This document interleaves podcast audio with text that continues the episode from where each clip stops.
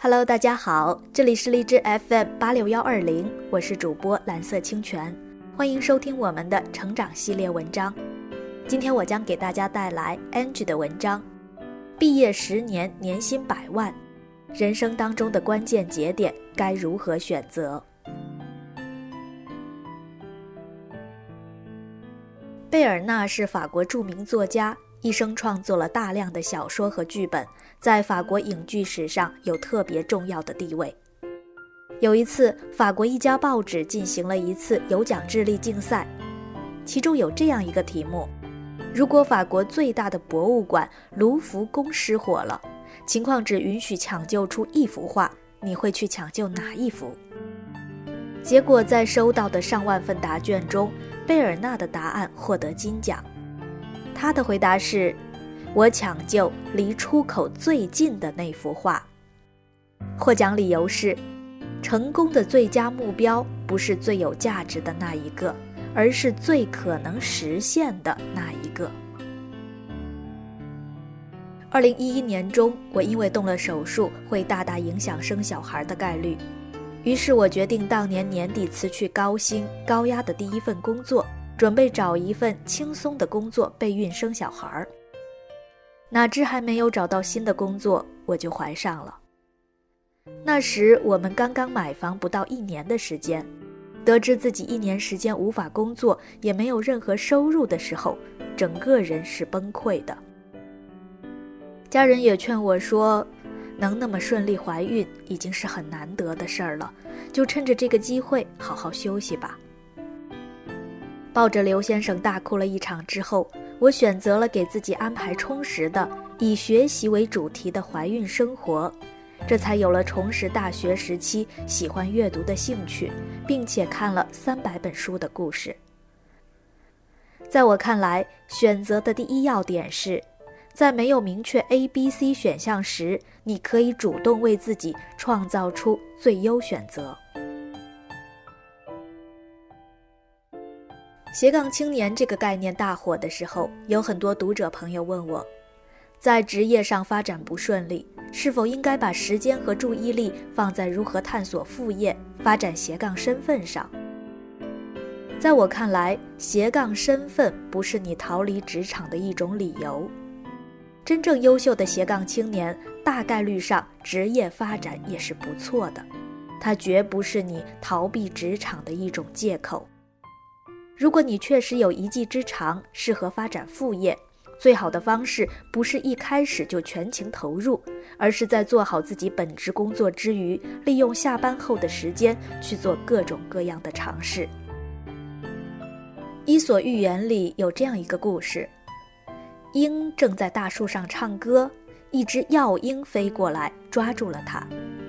就在鹰将要被吃掉的时候，他请求药鹰放了它。说他根本不能填饱药鹰的肚子，如果想吃饱，应该去捉更大点的鸟。药鹰回答说：“假如我放掉手里现成的食物，在寻找还没有看到的东西，那我不成了傻瓜吗？”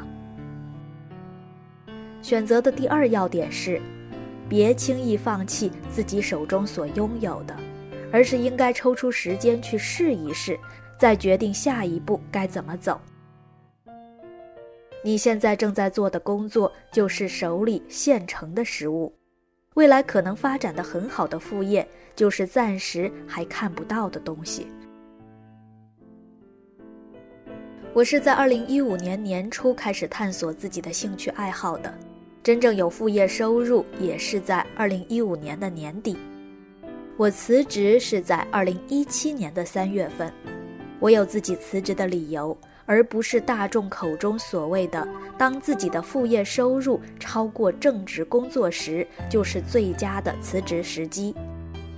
因为如果从这个角度出发，二零一六年六月时，我的副业收入已经超过了主业收入；二零一六年十二月份时，副业收入已经是主业的十倍。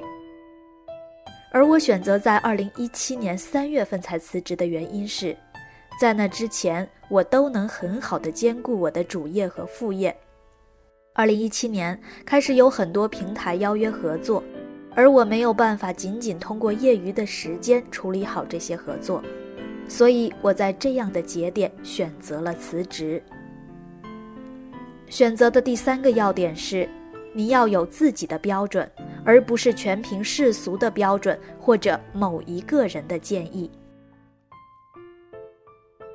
古希腊哲学大师苏格拉底的三个弟子曾求教老师，怎样才能找到理想的伴侣？苏格拉底没有直接回答，却让他们走麦田埂，只许前进，且仅给一次机会选摘一只最好最大的麦穗。第一个弟子走几步，看见一只又大又漂亮的麦穗，高兴地摘下了。但他继续前进时，发现前面有许多比他摘的那只大，只得遗憾地走完了全程。第二个弟子吸取了教训，每当他要摘时，总是提醒自己，后面还有更好的。当他快到终点时，才发现机会。全错过了。第三个弟子吸取了前两位的教训，当他走到三分之一时，即分出大、中、小三类；再走三分之一时，验证是否正确。